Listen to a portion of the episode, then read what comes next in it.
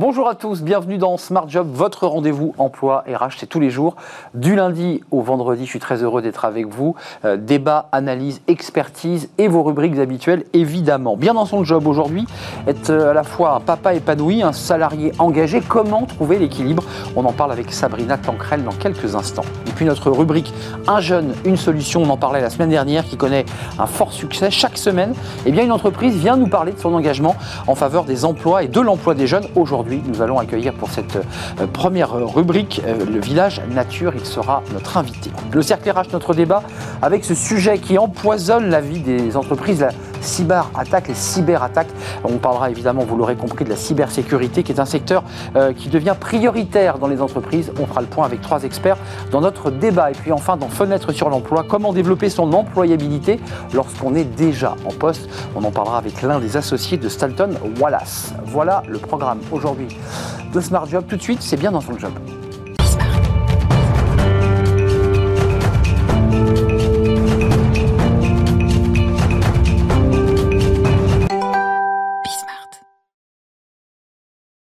Bien dans son job euh, et j'ai envie de dire bien dans sa paternité puisqu'on va parler euh, euh, des papas. Alors ils sont salariés mais ils sont aussi pères de famille. on en parle avec Sabrina Tancrel. Bonjour Sabrina. Vous êtes enseignante chercheuse ou enseignant chercheur, c'est comme vous voulez, en gestion des ressources humaines et développement personnel à l'EM Normandie. Et c'est vrai qu'on on en parle beaucoup dans notre émission de cette évolution de la manière dont euh, se comporte un, père à l'égard de, son enfant. Il y a une trentaine d'années, nos parents, nos grands-parents, bon, ben, les, papas travaillaient, ne s'occupaient pas des enfants. Il y a une réelle évolution en la matière. Aujourd'hui, le papa s'implique euh, et, euh, j'allais dire, a presque des revendications aussi pour dégager du temps, organiser sa vie. On est d'accord? Oui, tout à fait. En fait, la question du, du, père et des nouveaux pères et de la place du papa a beaucoup évolué euh, ces deux dernières générations. Hein. On a des chiffres qui montrent euh, en effet que euh, plus de 85% des pères aujourd'hui euh, s'inscrivent aussi dans une rupture par rapport à la paternité qu'exerçait leur propre euh, père. et donc, ils veulent effectivement... Prendre leur place Oui, exactement. Prendre leur place, avoir une, une, paternité beaucoup plus proche de leurs enfants, beaucoup plus investie, beaucoup mmh. plus engagée. Et donc aussi avoir davantage de temps à consacrer à, à leurs enfants. Il y, a un petit signe comme ça qui ne trompe pas, je, l'ai fait moi-même, c'est quand on va à la, rentrée des classes, euh, on voit le nombre de parents et, de papas, et j'ai été surpris moi-même de voir qu'il y avait autant de papas. Oui. Qui, c'est quand même des, alors ce sont des symboles, évidemment, ils ne viennent pas forcément tous les jours, mais ils veulent marquer cette étape importante qu'est la, la, journée de rentrée des enfants. Ça dit quelque chose ça, de notre société? C'est quoi? C'est on a fini sur l'espèce de rapport de la virilité euh, du père qui travaille et qui ramène l'argent, et puis la maman qui s'occupe des enfants? Alors, il y, a une évolution évidemment euh, de la société parce que les femmes, euh, bon, depuis euh, quand même plus de 50 ans, ont investi le marché de l'emploi. et donc, ça a évidemment ébranlé, entre guillemets, ce qu'on appelle en sociologie la division sexuée du travail, hein, c'est-à-dire voilà, la sphère professionnelle qui mmh. serait dédiée plutôt à l'homme et la sphère domestique et familiale qui serait l'apanage des femmes. Et effectivement, ces évolutions sociétales elles ont un impact sur la répartition euh, des, responsabilités. Donc euh, effectivement, c'est à la fois la division sexuée du travail qui explose ces dernières années, mais il y a aussi de, réelles revendications de la part des pères qui veulent exercer une paternité engagée. Revendication, c'est quoi? Ils vont voir leur RH et leur disent, écoutez, moi j'ai besoin de m'organiser le soir, j'ai besoin de pouvoir euh, faire du télétravail, parce que qu'est-ce qu'ils demandent aujourd'hui les Alors, pères? Je pense que le Covid, ah certainement, va avoir aussi bouleversé pas mal de choses parce qu'on on, se rend compte aussi que le télétravail, euh, même si bon, on revient euh, quand même là au schéma un petit peu plus traditionnel, hein, le télétravail, bon, ça a été l'apanage de beaucoup de salariés pendant euh, la période Covid, mais on voit qu'il y a aussi un retour là au présentiel. mais en tout cas, bon, ça, interroge quand même des, des pratiques organisationnelles archaïques euh, qui sont basées vraiment sur le présentéisme, par exemple. Et on sait que le présentéisme est un frein euh, à la paternité, parce que c'est une norme organisationnelle voilà, qui est très... On fait 10 heures jusqu'à 20 heures. Exactement, pour montrer son engagement Euh, c'est aussi euh, ça la, vérité de nombreuses entreprises. Hein. C'est-à-dire que vous faites pas des heures bon, parce que vous le voulez. C'est aussi la une démonstration voilà, que vous êtes engagé dans, dans, votre travail. Donc c'est ça aussi qu'il faut faire évoluer. Mais justement, Sabrina, la, la société est prête, la société dans son ensemble et les entreprises en particulier on évolue, on avance, c'est lent, on est prêt, ça y est, le, le, monde s'ouvre sur ce sujet ou pas? Alors, le monde s'ouvre parce qu'on en parle. On commence à en parler et on démythifie le sujet, quoi. On le démystifie. Oui, tout à fait. C'est-à-dire que euh, il y a encore 15 euh, ans, euh, on parlait pas du tout de la paternité et encore moins de comment favoriser l'exercice de la paternité dans les entreprises. C'est un métier de papa. Hein. Oui, tout à fait. C'est un métier de papa. Oui, oui, tout à fait. il faut du temps. faut du temps. Euh, pour euh, l'exercer. Et de l'investissement, puisque c'est un peu le sujet de vos recherches. Hein. Il faut s'investir pour apprendre à être père. Exactement. Et quand on travaille euh, trop, ben, on ne peut pas exercer ce métier. Alors, c'est vrai qu'on voit que la société évolue parce que c'est vrai que les pères, aujourd'hui, adhère à ces valeurs, euh, je dirais, de, paternité investie et d'égalité professionnelle entre les femmes et les hommes. Ça, on voit dans toutes les enquêtes hein, qu'il y a vraiment une démonstration que les hommes, dans leur grande majorité, adhèrent à ces valeurs. Par contre, comment les concrétiser sur le terrain, ça, c'est une autre histoire. On voit, euh, et c'est ce que montrent aussi de nombreuses recherches, hein, euh, principalement américaines sur ces sujets. il y a quelques recherches en France, mais elle est encore embryonnaire, hein, la recherche sur ces, sur ces questions. Mais on voit quand même qu'il y a un décalage parfois entre les valeurs euh, auxquelles adhèrent les hommes et la mise en pratique réelle dans leur travail. Les freins, c'est quoi? C'est le regard de l'autre? C'est euh, euh, qu'est-ce qui se passe? Qu'est-ce qui fait que intuitivement ou affectivement ils sont impliqués, mais qu'ils n'arrivent pas à passer le, pas? Alors nous, on a, mené une, recherche avec quelques collègues justement espagnols et européens sur ces sujets-là. Et en fait, on a identifié trois types de barrières. Il y a d'abord les barrières euh, culturelles, euh, sociétales, c'est-à-dire voilà, il y a des pays effectivement qui sont très en avance sur ces sujets, comme les pays nordiques, où là, euh, effectivement, c'est banal. Un papa qui prend un congé, non seulement paternité, mais aussi parental de pratiquement un an, c'est tout à fait banal et, et, et courant. ça l'est moins en France, ça l'est moins dans les pays du sud de l'Europe il, y a, ces barrières un petit peu générales et, euh, je dirais, euh, culturelles. Ensuite, il y a des barrières dans l'entreprise. Et ça, euh, c'est vrai que les entreprises on, a identifié les barrières, donc elles peuvent faire évoluer certaines pratiques. Euh, la question, par exemple, de la rémunération du congé paternité, le fait de ne pas euh, perdre, entre guillemets, euh, de l'argent lorsqu'on prend un congé parental. Réformé, faut-il le rappeler, hein, qui sera plus long, qui, va être, qui est plus long d'ailleurs. un mois. Un mois. Un mois, mais bon, il y a des pays où c'est beaucoup plus. En Espagne, c'est deux mois, par exemple. Donc, c'est un une avancée, mais on, doit continuer. Tout le monde ne le prend pas. Hein faut préciser que bah, les hommes y ont droit, mais on voit dans les entreprises, dans la réalité des chiffres, bah, que certains disent je peux pas, j'ai pas le temps, j'ai trop de travail, donc ils ne prennent pas. Oui, il y a des pressions aussi des employeurs, hein, c'est-à-dire il y a aussi des congés paternité qui sont pris ah par certains euh, certains hommes et on les laisse pas tranquilles, par exemple durant leur congé paternité. Bah non. Donc il y, a aussi euh, cette euh, cette pression forte sur voilà, ce que c'est qu'un, ce que doit être un salarié euh, idéal. Un homme, un homme. Et voilà, principalement un homme. Justement, je, voudrais faire cette question avant, avant qu'on, se quitte. Elle me semble importante. On parle beaucoup des familles monoparentales, et c'est vrai que dans l'inconscient, on pense à des femmes seules mais on ne le dit pas ou très peu, il y a aussi des familles monoparentales qui sont des papas seuls, euh, qui élèvent leurs enfants et qui sont finalement dans les mêmes difficultés qu'une femme seule. Elles vont ses enfants, c'est-à-dire récupération des enfants, payer la nounou euh, et essayer parfois de tirer un peu le diable par la queue. Oui, oui, tout à fait. C'est-à-dire qu'on a les mêmes euh, configurations, hein, mais de toute façon, les, les, les pères, alors c'est une minorité, hein, je crois qu'on est autour de 15% les papas qui sont à la tête de familles monoparentales en France. Mais c'est un vrai sujet et en plus, euh, c'est amené certainement à augmenter hein, cette proportion euh, parce qu'on ne va pas rester sur ces chiffres. Mais évidemment, eux-mêmes aussi euh, se heurtent à certaines difficultés parce que quand on est aussi père et qu'on veut être engagé, alors il y a des freins de la part de l'entreprise, mais il y a aussi une stigmatisation dans l'entreprise par rapport à ces profils-là. On, voit par exemple, nous, dans les études, que lorsqu'un père demande des aménagements d'horaire, par exemple, l'entreprise va plutôt être bienveillante par rapport aux femmes, mmh. mais euh, elle va stigmatiser l'homme euh, de telle façon que finalement, euh, si vous prenez un congé parental ou un aménagement d'horaire, eh ben, vous allez être considéré comme quelqu'un de moins investi. Et pire, les études sociologiques montrent que vous perdez aussi en virilité, mmh. en masculinité, parce que voilà, un homme avant tout doit être. les clichés sont quand même solidement ancrés quand même. en fait, vous dites qu'il n'y a pas d'égalité quand vous décrivez cette situation où, l'entreprise favorise plus les femmes parce que on se dit que c'est la femme qui a besoin d'aide il y a une forme d'inégalité cette fois-ci entre un homme et une femme, favorisée par une situation, euh, je dirais, d'actualité sociologique, je ne sais pas comment dire. Tout à fait, mais l'égalité, elle va passer par le, questionnement à la fois euh, de la femme comme responsable de la sphère euh, familiale et de l'homme justement comme voilà le modèle, ce qu'on appelle le breadwinner modèle, hein, le modèle de l'homme pourvoyeur de revenus principal de la eh famille.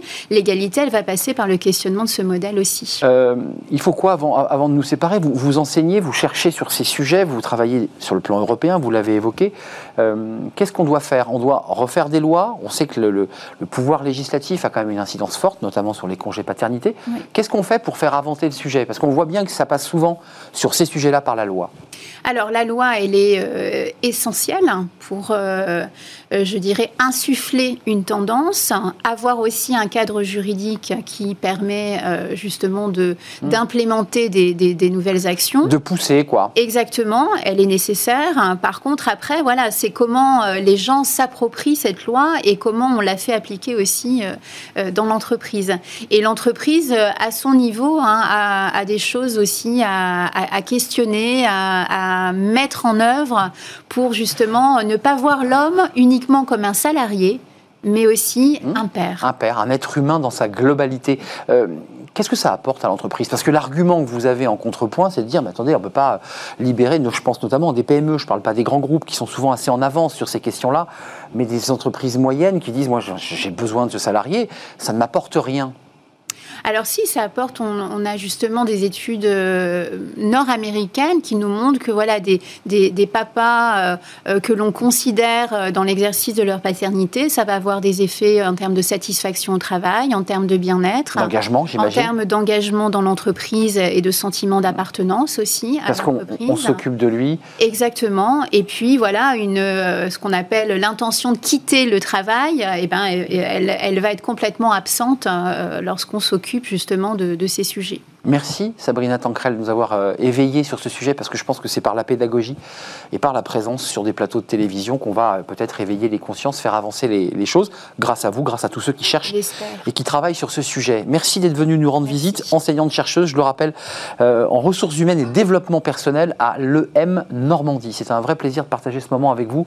tout de suite, eh bien, c'est notre rubrique Un jeune, une solution, notre nouvelle rubrique en partenariat avec justement Un jeune, une solution. Chaque semaine, une entreprise eh bien, vient nous parler, nous présenter ses actions euh, en faveur de l'emploi des jeunes. Aujourd'hui, c'est Village Nature, on les accueille.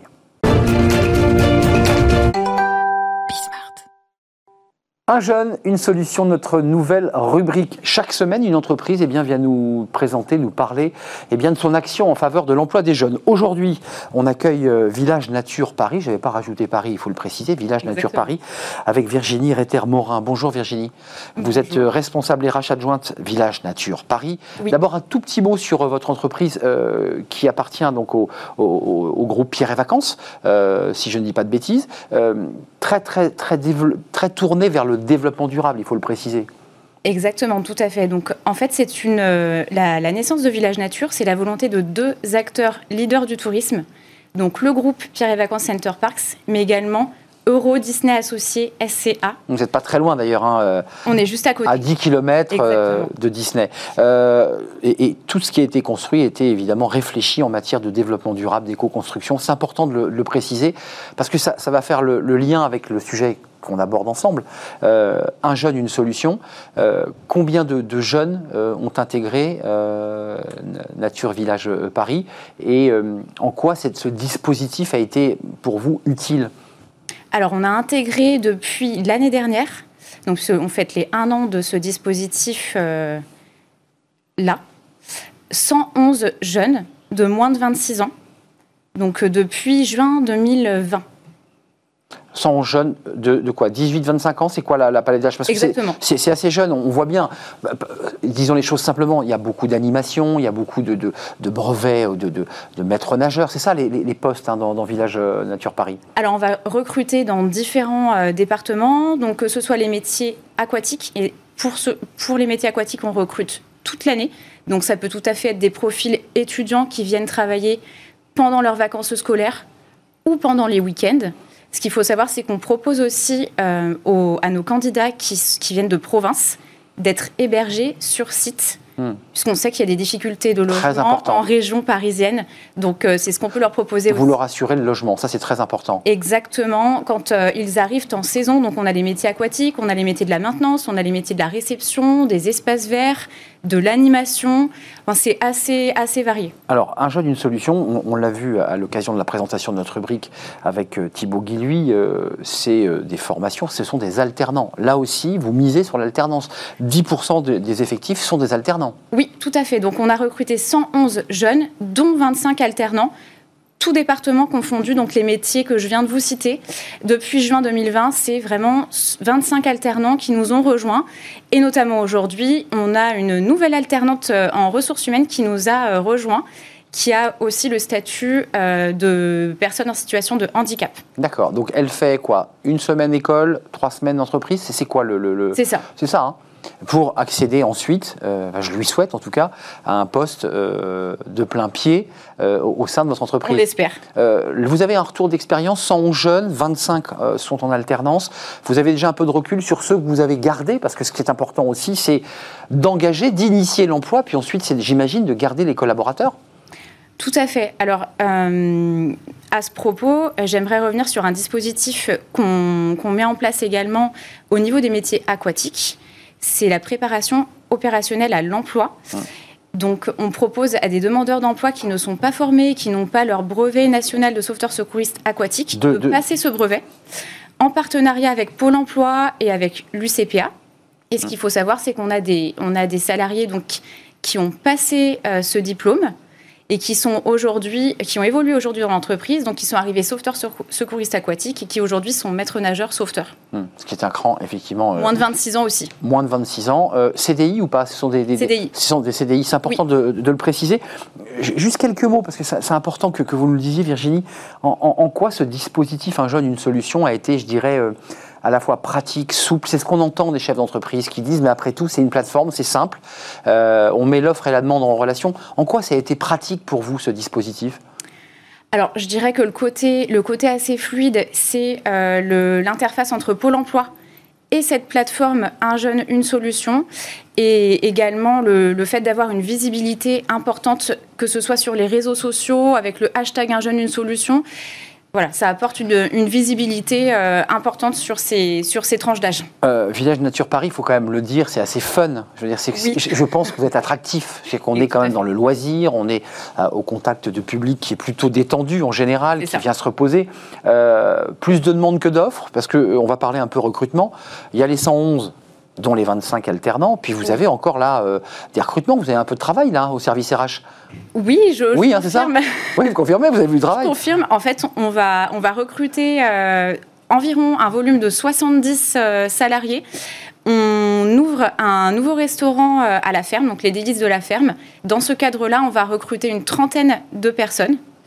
Et on a également toujours, sur les métiers aquatiques, une quinzaine de postes à pourvoir.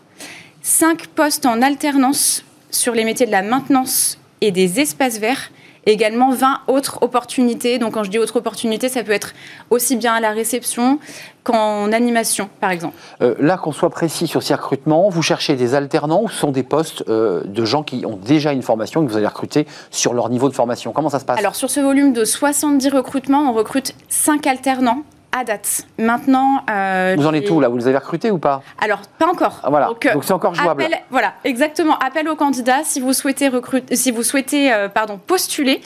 Euh, rendez-vous sur la plateforme Un jeune, une solution. Rendez-vous également sur jobs.groupepvcp.com. Oh, c'est très long ça. Et il faut peut-être qu'on le mette à, l'écran. Peut-être que la prochaine fois, on le rajoutera à l'écran. Euh, il faut quand même préciser que la grande difficulté pour un jeune, c'est pas trouver l'école qui va faire la formation, c'est trouver l'employeur. Puisque l'alternance ne marche que lorsqu'on a un employeur. Donc allez-y. allez donc sur le site recrutement au, plus simple. Et il y a cinq postes d'alternants dans, des, dans des métiers différents. Comment ça se passe? Alors pour l'instant, sur la maintenance et sur les que, que sur ces pour le moment, après, euh, on, ouvrira peut-être sur euh, d'autres euh, départements. J'ai vu que le dispositif Un jeune, une solution, en tous les cas, au niveau des aides à l'alternance, était prolongé, donc ce qui est une très bonne nouvelle pour les entreprises. juin 2022 Juin 2022. C'est ce qu'a dit Jean Castex à Lyon la semaine dernière. Ça, c'est eh une ben, excellente nouvelle pour vous. On est d'accord, nous avons la même information et pour vous, c'est une bonne nouvelle. Excellente nouvelle. Parce que vous allez, j'imagine, continuer à embaucher et à accueillir des jeunes dans votre entreprise. Juste avant de nous quitter, avant de voir l'adresse euh, pour ceux qui, voudraient en savoir plus sur euh, un jeune, une solution, euh, l'engagement des collaborateurs, quand, vous les intégrez de cette manière, en alternance notamment, vous sentez qu'il y a un engagement plus fort Ils connaissent mieux l'entreprise? Alors, enfin, en fait, souvent, on va entendre... Oh, c'est une personne jeune et avec derrière peut-être voilà, des qualificatifs péjoratifs parce que la personne est jeune. Hum. Euh, un cliché, ouais. Voilà, exactement, puisque ce qu'on on se rend compte finalement que les jeunes qu'on intègre sont hyper motivés. On le sourire, on est dans le domaine du tourisme, donc euh, bien-être, savoir prendre soin. Et heureux aussi, bien sûr. Exactement, et là pour le coup, euh, qui de mieux que les jeunes pour, pour ça? Merci beaucoup de nous avoir rendu visite, Virginie Réter-Morin, responsable RH adjointe Village Nature Paris. Il reste des postes à pourvoir, 5 alternants, je le redis. Et puis pour ceux qui veulent évidemment en savoir un peu plus, le site qui s'affiche en bas de l'écran, www.unjeune-une-solution.gouv.fr, cette plateforme euh, qui vous permet de trouver des alternances, mais aussi des jobs d'été. C'est important de le préciser, des petits jobs étudiants, parce que euh, je crois que les, jobs étudiants, ben, ça y est, se réouvrent et, il y a un peu plus de possibilités. Euh, et puis mettre en relation euh, l'offre et la demande.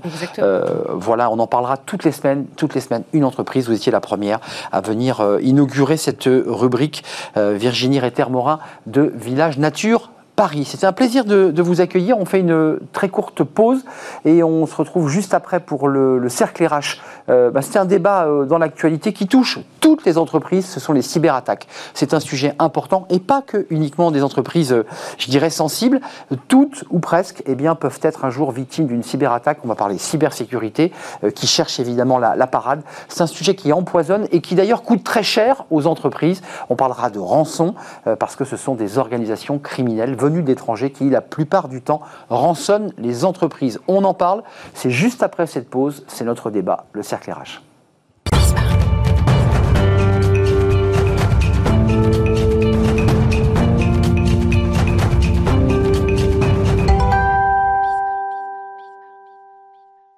Le cercle RH, le débat de Smart Job. Euh, on va parler d'un sujet qui vous concerne très directement. Vous êtes chef d'entreprise, dirigeant d'entreprise. On va parler des cyberattaques versus cybersécurité, évidemment. C'est ceux qui vont essayer d'éviter ces, ces, attaques. Alors, il y a eu pas mal d'actualités ces derniers jours avec les rançons euh, que les entreprises versent souvent assez discrètement d'ailleurs pour pas ébruiter, euh, pour récupérer leurs données confidentielles, parce que c'est de ça dont il est question. c'est un peu une guerre qui ne dit pas son nom. On va, on va y revenir évidemment dans, quelques instants. Euh, une guerre euh, ben, sans armes. L'arme, c'est évidemment les réseaux informatiques, c'est l'intelligence de ceux qui sont des anonymes, euh, qui derrière leur écran d'ordinateur maîtrisent une technologie et vont venir raqueter tout simplement des, entreprises, sensibles ou pas d'ailleurs, parce que de plus en plus, ils vont chercher des entreprises qui n'ont pas forcément des, des, données sensibles. On va faire le point, c'est un sujet à la fois d'actualité, très grand public, puis c'est un sujet éminemment technique, puisqu'on rentre quand même dans la tuyauterie numérique. Sujets euh, euh, voilà, qui, qui, réclament un, certain niveau euh, de connaissance. Jacques Delarivière, merci d'être avec nous. Vous êtes le président de Gate Watcher. merci d'être là. Gate Watcher, vous accompagnez, c'est important, les, les, opérateurs d'importance vitale, donc des entreprises sensibles. Et j'imagine que vous, êtes là pour faire en sorte eh bien, que les, les messieurs qui viennent d'ailleurs ben, évitent de rentrer dans les systèmes et viennent absorber. Je, parle comme un béotien, vous, vous, vous m'excusez déjà par avance, viennent absorber des données. On est bien d'accord Exactement, bonjour. Merci d'avoir répondu à notre invitation. Euh, Guillaume euh, Vassot-Houlière, bonjour. On est ravi de vous accueillir. Alors, vous êtes CEO et cofondateur de Yes We Hack, on vous présente, et ça c'est très très intéressant comme présentation, comme un hacker éthique. Alors c'est vrai que quand on s'intéresse au sujet, ben, éthique comme son nom l'indique, vous, vous, cassez les murs, vous rentrez, dans, mais par contre vous ne réclamez pas de rançon. Euh, vous allez voir l'entreprise, qui souvent vous le demande d'ailleurs, et, elle vous dit, bon bah alors où est-ce que ça passe? Où est-ce qu'il y a le trou dans le mur? Et vous, vous leur apportez des solutions évidemment. Donc c'est un travail euh, dingue, vous allez nous en parler dans, quelques instants. Vous n'êtes pas très nombreux d'ailleurs hein, à, à, faire ça.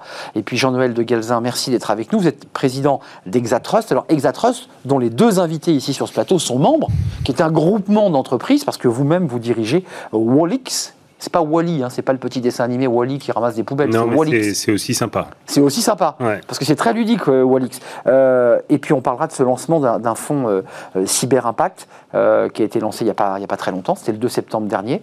et puis vous militez, on en parlera peut-être ensemble, sur une, je dirais une organisation européenne, et non pas de se cantonner à des souverainetés. Il faut travailler sur le, plan européen. D'abord, commençons par le début. Vous êtes un hacker éthique Excusez-moi pour ceux qui nous regardent, parce qu'il y a certains patrons de PME qui ont bien compris que c'était dangereux, mais c'est quoi un hacker éthique? Bah, En gros, c'est quelqu'un qui a, un niveau d'expertise, notamment là on va parler de cybersécurité, mais pas que. Un hacker, c'est quelqu'un qui est curieux avant tout et qui va euh, justement mettre son expertise pour le bien commun et notamment trouver des failles et les fournir aux entreprises ou sécuriser des solutions que vous utilisez au quotidien et les remettre en cause en fait cette technologie euh, tous les jours. Mais vous êtes passé de, des forces obscures aux forces lumineuses. Vous étiez hacker avant et vous êtes devenu éthique ou vous êtes né hacker éthique? Enfin, je veux dire, c'est comment ça se passe euh? bah, en fait, le mot, en fait, le côté sombre de la force? c'est ça.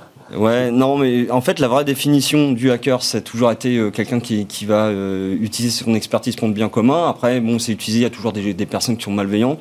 Je pense que la, la, la, ligne, elle est mince, hein, puisqu'en fait, quand on va désosser des systèmes informatiques ou désosser des, des objets connectés, bah, en fait, on, on le fait euh, en, en, connaissance de cause. Mais après, aujourd'hui, c'est cette connaissance, on va le mettre euh, au pouvoir de qui et à qui on va la fournir ces failles qu'on trouve. Et euh, on a une, notion, une notion de, bah, de, de citoyen du numérique et on va le donner justement aux personnes pour pouvoir les corriger, que ça touche pas un ensemble euh, notamment la population, puisqu'aujourd'hui on, on est euh, en plein dans, dans, dans une guerre hein. numérique. Oui, voilà. C'est une guerre numérique qui est en train de se livrer euh, à bas bruit, parce que c'est vrai que ça ne fait pas de bruit, il n'y a pas de bruit de canon, il n'y a pas d'explosion, mais c'est parfois des drames humains qui, qui, se, qui se vivent dans les entreprises, parce que l'entreprise est à l'arrêt, des services publics. Juste deux chiffres, et je vous donne la parole, messieurs, et entreprises privées. privées. Bien entendu, mais je pensais aux hôpitaux, je pensais à des entreprises de ce type qui, elles aussi, ont été hackées. 43%, ça c'est ce chiffre qui est quand même très fort, 43% euh, des entreprises visées par une cyberattaque en 2020. Euh, c'est 5 points par rapport à 2019, donc ça progresse. Euh, et 49 entreprises françaises visées par une cyberattaque en, 2020, c'est 15 points par rapport à, 2019. Et puis, en termes de rançon, parce qu'il faut quand même en parler, il y a 58% des entreprises qui ont été ciblées par une ransomware ont, versé une rançon. C'est-à-dire qu'elles ont payé, le reste ont négocié, on ne sait pas trop. Et j'ai vu qu'AXA, par exemple, très grand groupe, a dit on ne paye plus de rançon. Ce qui implique qu'AXA a donc déjà payé beaucoup de rançons avant de dire j'arrête. Euh, Jean-Noël de Galzin, euh, c'est un, monde euh, clos, ce monde de la cybersécurité. Ce sont des experts, des gens extrêmement compétents. Est-ce qu'on peut lutter contre les cyberattaques? Pour le dire simplement, est-ce que vous, êtes en mesure sur ce plateau de dire nous avons la technologie, les moyens techniques, les hommes, pour lutter contre ces cyberattaques? Ben, Aujourd'hui, euh, on parle d'un monde clos, c'est surtout un monde d'experts. Voilà, on a les moyens parce qu'on est un des meilleurs pays au monde euh, pour fabriquer des solutions de cybersécurité qui sont les plus performantes au monde, parce qu'on est capable d'inventer des modèles comme le bug bounty ou des modèles comme euh, celui d'ISWIAC qui permet de fédérer des communautés sur Internet, comme ça existe d'ailleurs par exemple dans le logiciel avec le logiciel libre ou autre, et qui font, qui nous donnent une capacité à recruter les meilleurs pour tester nos forces et nos faiblesses. Recruter les meilleurs. Oui, recruter les meilleurs, c'est un enjeu essentiel dans notre, dans notre filière. Mais après, non, euh, c'est pas du tout un monde clos. La cybersécurité, vous avez donné des chiffres, je vais vous en donner deux autres. On a aujourd'hui les cyberattaques dans le monde, ça pèse 1% de PIB mondialement. C'est un des trois fléaux mondiaux avec la drogue, euh, avec d'autres choses euh, moins, moins encore pires. Après, euh, c'est quatre fois plus de cyberattaques en 2020 que l'année d'avant. Donc ça progresse. Donc, alors, si on fait un parallèle avec la période de pandémie dans laquelle Hmm. on est, en, en- je l'espère, sur la fin, on est en pleine phase Ascendante. de montée ascendante. Donc, d'un côté, ben, ça nous met des challenges. Et nous, on doit continuer à, à fabriquer nos solutions, mais elles sont de plus en plus performantes. Hmm. Mais le vrai challenge, c'est d'aller le mettre dans les entreprises qui sont sous-équipées, particulièrement en Europe et encore plus particulièrement en France, où on a peur que d'une chose, c'est que le ciel nous tombe sur la tête. On est un des plus bateaux d'équipement au monde en termes d'équipement cyber. Problème Et- d'édu- problème d'édu- d'éducation et peut-être. voilà. Si Et je le peux me permettre de le deuxième dire comme grand ça. sujet, c'est l'éducation, la sensibilisation, Bien la sûr, formation. Et sûr. ça, ça concerne pas le monde de la cyber.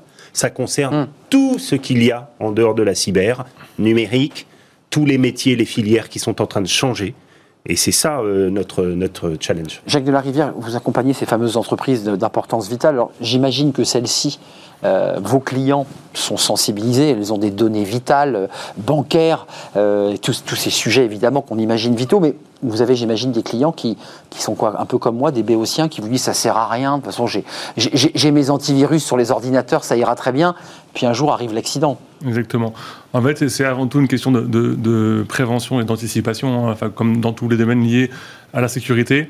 En l'occurrence, les OIV, eux, ils ont des, obligations légales de se renforcer en, cy- en cyber. Et donc, dont une de, leurs- obligations, la règle numéro 7 sur 22 règles, qui est d'installer nos produits euh, pour renforcer euh, la, cyber de, leur réseau.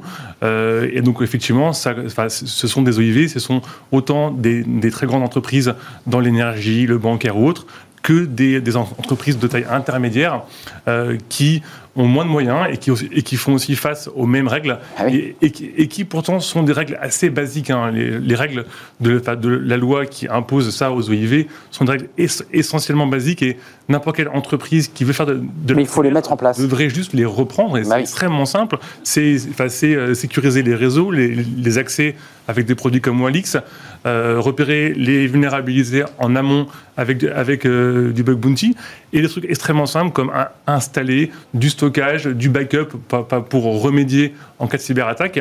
Et en fait, ces règles de bonnes pratiques qui sont juste du bon sens, hein, enfin, du bon sens que euh, n'importe quel entrepreneur devrait mettre en place pour son, son entreprise, euh, sont souvent euh, pas respectées parce qu'on est dans, dans une ivresse de, de la vitesse euh, du numérique et que du coup, bah, il faut, euh, en fait, il faut revenir aux bases et se- dire que oui, on va vite, on échange plus vite. Ouais, on roule très vite, mais on n'a pas mis les freins. Donc, il faut mettre les freins.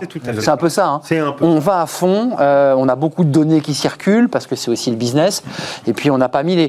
qu- Quand même, on va parler des recrutements parce qu'on est une émission emploi et recrutement, c'est un secteur sous tension. Parce que plus, euh, évidemment, plus il y a de, de cyberattaques, plus les entreprises vous demandent, vous sollicitent, vous mettent une pression de dingue. J'imagine que vous avez du travail par-dessus la tête. Bah, on, a une, on a une belle croissance, ça c'est sûr. Euh, Aujourd'hui, comme le, le disait Jacques, je pense que les gens voient encore la cybersécurité comme un coût. Et donc, du coup, euh, exactement il faut justement euh, leur faire comprendre que c'est une valeur en plus à leur produit. Aujourd'hui, si on a un beau produit mal sécurisé, bah, en fait, ça va être une problématique, on le sait tous. Donc aujourd'hui, oui, je pense qu'on est tous débordés, on a tous beaucoup de, beaucoup de travail. Et vous cherchez les meilleurs parce que c'est la tension du marché qui. Oui. On crée les meilleurs. Vous- et vous les fabriquez aussi parce que vous on pouvez peut les- aussi. on, peut les, on peut les fabriquer. Nous, Évidemment. on, on fédère 30 000 hackers euh, à travers le monde. Euh, Hacker éthique, hein D'accord, exactement. ouais, rassurez-moi. Euh, donc euh, voilà, on cherche, on cherche des failles, beaucoup de numérique euh, dans notre entourage, donc du coup potentiellement. Oui, parce que vous, êtes en réseau, évidemment, tous en ensemble. Et donc du coup après nous, on va permettre d'améliorer euh, aussi bien des solutions de cybersécurité que des solutions que vous utilisez au, au- au quotidien. Et donc du coup après tout- toute cette chaîne euh, va s'organiser pour s'auto-alimenter tous ensemble. Et euh, voilà, c'est collaboratif. Il faut que ça soit collaboratif Oui. pour être efficace. Les logiciels libres, l'idée que. Mais quand même, j'ai vu, peut-être me trompais, mais Joe Biden là, a tapé du poing sur la table en, en- en accablant la Russie, vous avez vu, en, en disant aux Russes, mais. On en a un peu marre parce qu'on voit quand même bien que les, les cyberattaques, ça vient un petit peu de chez vous. Alors, c'est une guerre froide euh, numérique, mais parce que les États-Unis, eux aussi, euh, mènent du hacking. Mais on a quand même vu sur certaines enquêtes un peu approfondies que c'était un petit peu des zones de non-droit qui se trouvaient euh, à l'est de, de l'Europe. Euh, on, on peut rien faire contre ces hommes, ces Non, femmes c'est pas forcément des zones de non-droit, ça Non. peut être des officines. euh, gouvernementales. Mais oui, tout à fait. Donc, Je pense non, à la Chine. ça. Je pense que l'Internet est une zone de non-droit en tant que telle parce qu'il dépasse les droits nationaux. Hum, Donc c'est une zone pas suffisamment régulé, qui est en cours de régulation, comme le disait Jacques, avec des directives, euh, des lois.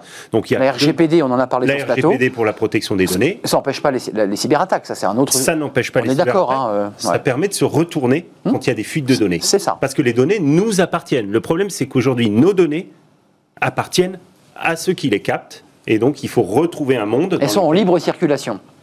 Ou, euh, non, elles ne sont pas en libre circulation. Elles sont captées par des entreprises qui les commercialisent, les fameux GAFAM, donc, qui ont fabriqué un modèle économique qui repose là-dessus. Donc nous, notre rôle, c'est en tous les cas de fabriquer des solutions, etc. Donc nous, on a besoin d'ingénieurs. Donc euh, on peut fédérer des ingénieurs euh, qui travaillent en dehors de leur travail en tant que tel, mmh. ou les fameux hackers éthiques qui travaillent en réseau. Il y a aussi ceux qui fabriquent nos logiciels, chez GetWatcher, chez Wally, chez toutes les, les, entreprises. On est 67 euh, entreprises euh, chez Exatrust. chez Exatrust. On est des éditeurs de logiciels, on est des intégrateurs de solutions qui vont les mettre chez les clients dans tous les métiers, dans toutes les, les régions, les petites, les moyennes, les grandes, publiques, privées, euh, voilà, qui, qui s'adaptent au contexte. Et puis ensuite, ce qui est, il faut bien comprendre avec la cybersécurité, c'est que c'est le début d'une filière qui va créer énormément d'emplois. Alors on s'est fixé, le, le, président de la République a fixé un cap, il a dit le 18 février, euh, il a promulgué une, dans le plan de relance une loi pour dire on va passer de, grosso modo aujourd'hui, 40 000 personnes dans cette filière à 74 000 dans les trois ans.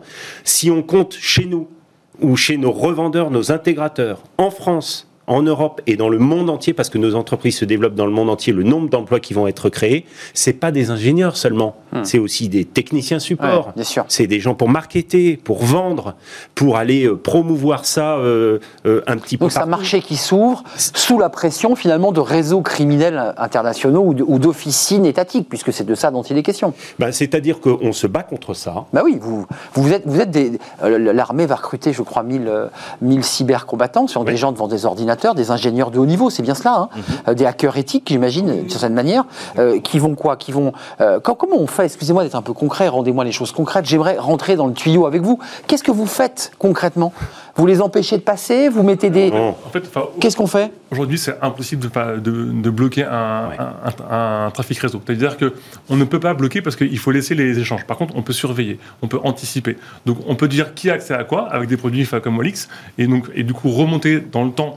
Euh, et savoir qui, qui, est en bout. Et on peut surveiller les, les, réseaux informatiques avec des produits comme les nôtres, voilà. Euh, qui, qui, du coup permettent et qui fonctionne aussi bien pour des, des OIV que, que, pour toute entreprise qui veut anticiper et qui veut pouvoir voir les menaces très rapidement sur les réseaux et réagir après. Mais on ne peut c'est très compliqué à partir du moment aujourd'hui où les menaces sont souvent inconnues parce que quand les, hackers éthiques trouvent une nouvelle vulnérabilité, elle n'est pas encore euh, publiée. Donc c'est extrêmement euh, compliqué de réussir à anticiper. Donc il faut, il faut réagir très vite en surveillant de manière massive, comme un peu on surveille une ville ou un périmètre avec des caméras. Des caméras. Voilà, c'est tout. Mais dans la tuyauterie numérique. Ça, on est d'accord. C'est vraiment un indicateur, chaque indicateur ensemble va créer une alerte potentielle.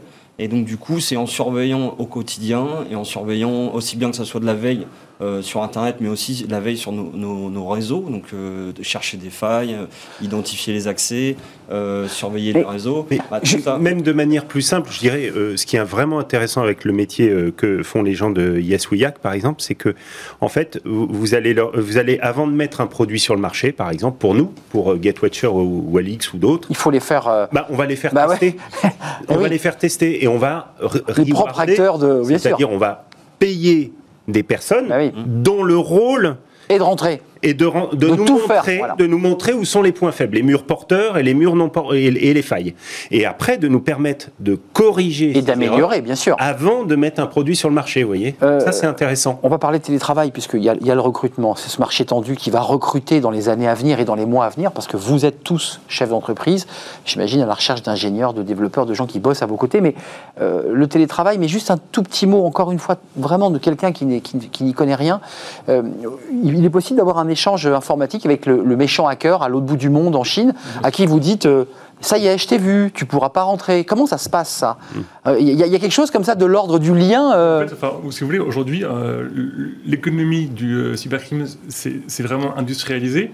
Et donc aujourd'hui, il y a des personnes qui, il y a des hackers ou en tout cas des, des, personnes mal intentionnées qui sont dédiées à créer des virus ou des malwares ou des ransomware, comme on crée une arme, et après ces armes sont opérées par d'autres personnes. Et donc du coup, euh, ces personnes qui développent les malwares ou les ne sont pas celles qui vont ensuite. En fait, elles sont accessibles. Pour 20 euros aujourd'hui, vous pouvez juste acheter un, un, malware euh, par chat ou par, euh, par, Telegram. Excuse-moi d'être un peu naïf, mais on peut, ne peut pas lutter contre ça, on ne peut pas fermer ces sites, on peut pas. Enfin, je... Dans d'autres pays, donc en fait, il, faudrait surveiller un peu comme le fait la Chine, c'est-à-dire qu'elle bloque les accès bah oui. en entrant. En entrant. Mais là, on rentre dans un autre monde qui n'est pas le nôtre. L'Europe est ouverte. Ouvert, un monde démocratique, libre, et ça, c'est un vrai, une vraie question. On a retrouvé le même problème avec la crise sanitaire aussi, hein, euh, le pass sanitaire et ce qui va avec. Donc, c'est vraiment en fait une question de liberté et de surveillance qui est toujours au, aux confins de, qui on est en, tant que pays démocratique. Et ça, c'est un, très beau sujet. Et aussi de, pouvoir euh, travailler avec nos alliés et d'autres pays comme les pays de l'Est qui sont souvent très actifs sur le cybercrime. Ah, ben voilà, on y arrive. Euh, euh, pays de l'Est jusqu'à, jusqu'aux confins de l'Orient. Enfin, je, vais jusqu'à la Chine, puisque la Chine est très, très développée en matière de. de alors là, excusez-moi, de déstabilisation de quoi? D'entreprise. Et elle ne demande pas de rançon. Je pense qu'il y a plus une idée de déstabiliser l'économie. Oui. Ouais, il y a un peu de ça, non? Mais c'est très difficile de dire il y a des Chinois, il y a des Russes. Ah, c'est toujours intéressant de savoir qui se cache derrière Des Chinois, des Russes, des Iraniens, il y, a des, il y a des Français, il y a des gens du monde entier. C'est partout où il y a des gens. Alors, pourquoi on parle souvent des pays de l'Est? C'est parce qu'à 11 ans, en Estonie, on sait coder, on sait se balader sur les euh, réseaux. Ils, ont, ils sont digital natives, ils sont cyber natives. Voilà, donc c'est pour ça que nous, par exemple, on se bat nous, on ne l'est pas, pour le dire. En France, on voilà. donc nous, on dit maintenant, dès l'école, dès Donc les fameux cours de codage, parce que vous Il faut aller très, très tôt. Il faut apprendre le risque, appréhender le risque numérique hyper tôt. Regardez l'affaire Pegasus, euh, qui a eu lieu euh, cet été. Elle nous montre que les gens utilisent des téléphones et euh, se font hacker sans le savoir et pomper des données en permanence. Donc, je veux dire que culturellement, on est un peu en retard sur le numérique et sur le risque numérique, et on va tout faire, et nous, on consacre du temps, comme une émission comme celle-là, pour aller dire à tout le monde, un, protégez-vous, euh, deux, croyez dans cette filière et venez y chercher un emploi. Mmh. Il et, soyez vigilants parce qu'il y a quand même des patrons de PME qui vous disent, je le redis, c'est pas, c'est bon, euh, le, type m'a installé tout ça, il n'y a pas de souci. En fait, non. Une PME, euh, elle disparaît si elle a une attaque. Elle meurt. deux ans qui suivent, elle disparaît. il y a un enjeu économique majeur pour la boîte. bien sûr. Euh, concrètement, vous avez combien de salariés vous avez par exemple là aujourd'hui Aujourd'hui, nous chez YesWack, en fait, on est déployé dans le monde entier. Donc en fait, on va recruter des ingénieurs qui vont coder le produit, du marketing, du commerce. Donc on a 70 personnes déployées sur, essentiellement sur l'Europe et, la, zone asiatique, hein, la PAC. Et aujourd'hui, on fédère 30 000 hackers avec une diversité de compétences, donc aussi bien en objets connectés, en, euh, comment dire. Donc pour pouvoir répondre à toutes les demandes en fait. Exactement, dans toutes les langues. Voilà. Et toutes les langues. Parce qu'on a 150 pays qui sont représentés dans la communauté. Et donc, euh, du coup, euh, ce qu'on s'aperçoit, c'est que les profils, en fait, on a créé des vocations.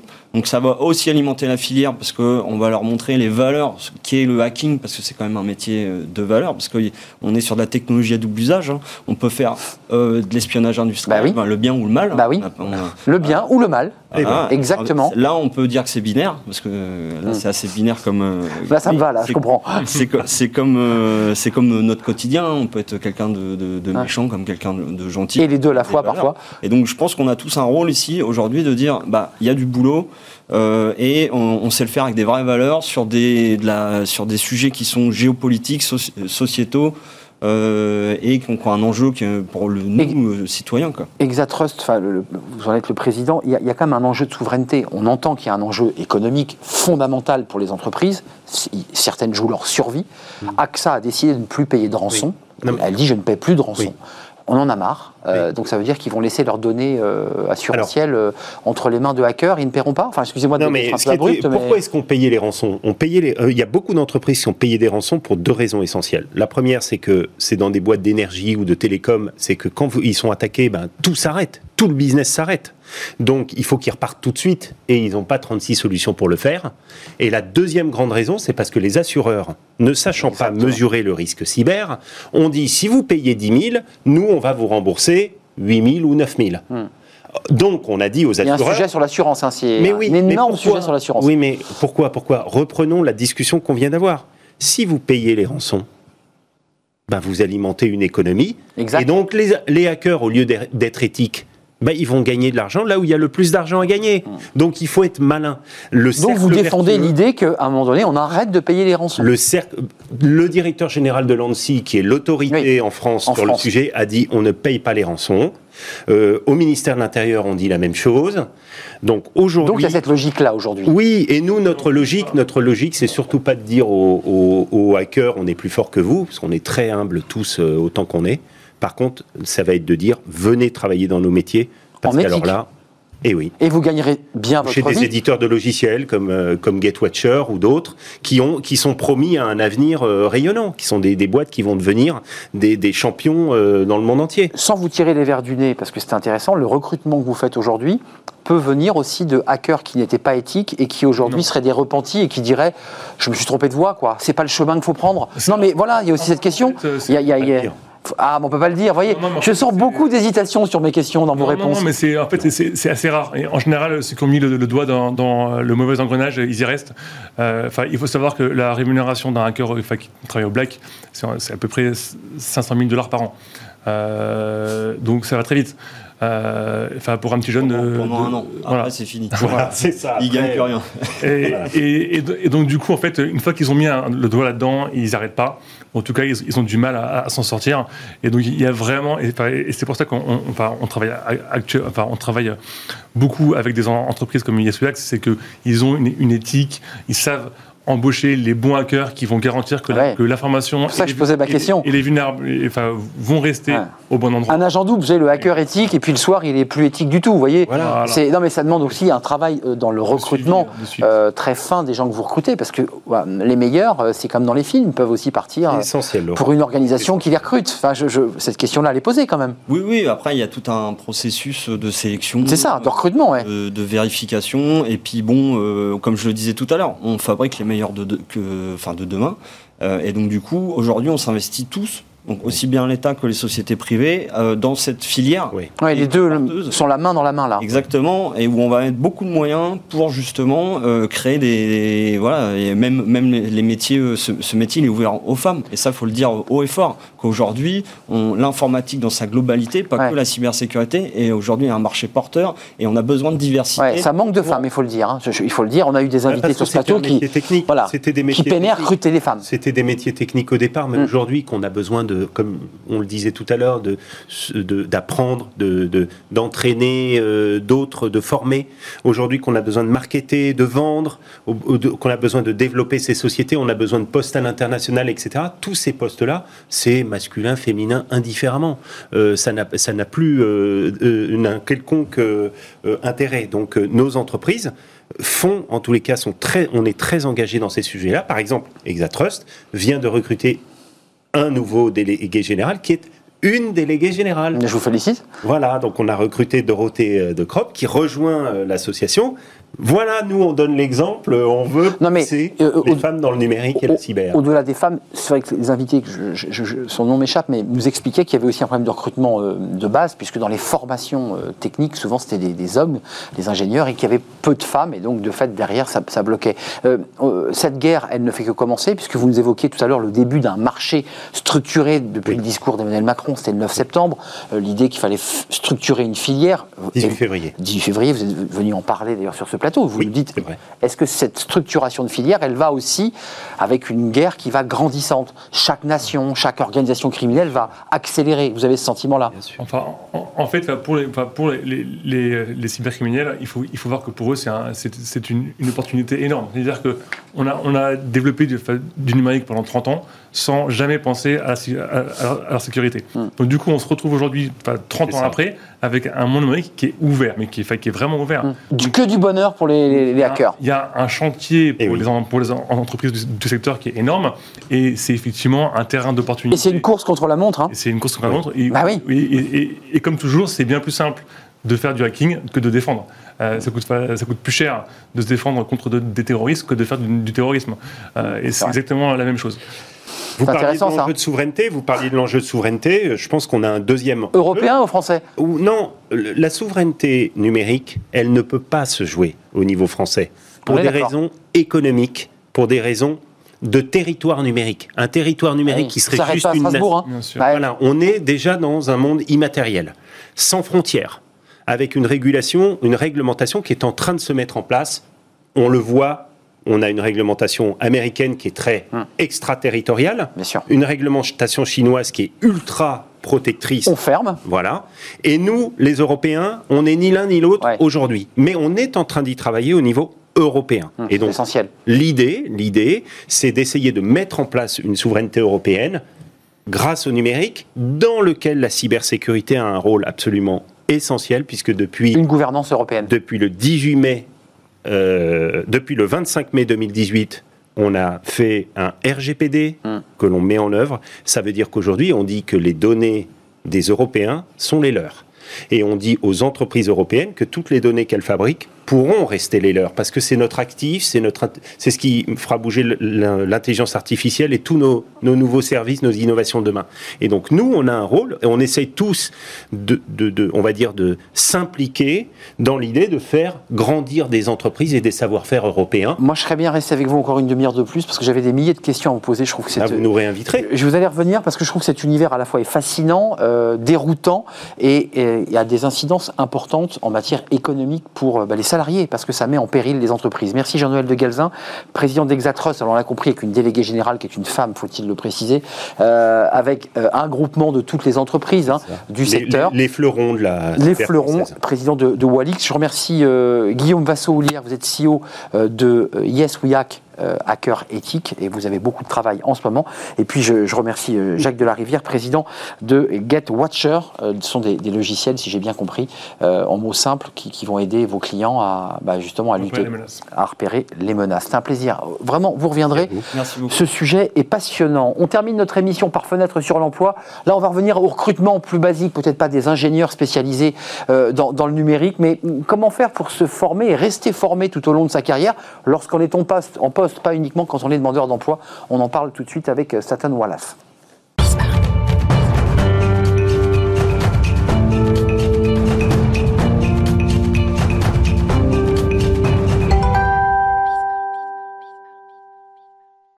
Fenêtre sur l'emploi pour terminer notre euh, émission et on accueille Francis Brajou. Bonjour Francis. Bonjour Arnaud. associé fondateur de Stanton Wallace. On avait reçu il y a quelques semaines euh, bah, votre co-associé de cette entreprise que vous avez créée il y a une vingtaine d'années. 20 ans, c'est ça. 20 ans, c'est ça, de pile Cette to année. pile. Stanton Wallace, un cabinet de conseil en talent de management, intelligence RH et économique. Euh, vous avez envie de nous parler aujourd'hui de, de la manière dont on va préparer son nouveau job. Mettons-nous en situation, on, on est en poste et on, on- on a réussi euh, les étapes du recrutement. C'est bien de cela dont il est question. Bah, en fait, préparer son nouveau job, c'est euh, d'abord et avant tout travailler son employabilité, c'est-à-dire montrer euh, à son employeur quelle est notre valeur, ou euh, quand on s'apprête à quitter, en tout cas, ou qu'on a déjà quitté, c'est montrer à un employeur qu'on peut vite être indispensable pour lui. Euh, donc comment on prépare ce, ce- ce nouveau job? On, on montre à son employeur qu'on est là, on se forme, on, on- on fait quoi? Qu'est-ce que vous leur proposez à, à vos clients? Alors, je pense que un, un cadre ou un dirigeant qui s'apprête à changer doit d'abord se poser une première question.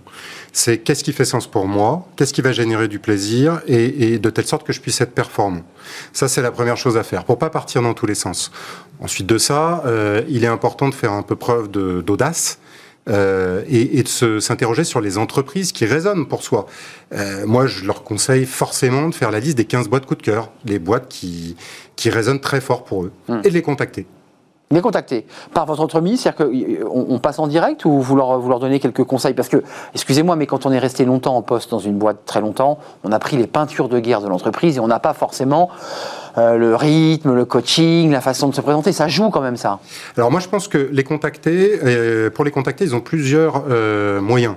Les chasseurs de tête en font partie, mais pas seulement. Leur réseau, donc c'est très important de développer leur réseau, de prendre contact avec des gens qui sont dans ces entreprises coup de cœur et qui résonnent pour eux. Et puis bien sûr regarder l'actualité économique de ces entreprises pour voir quelles sont celles qui peuvent se développer et avoir besoin de talents comme eux.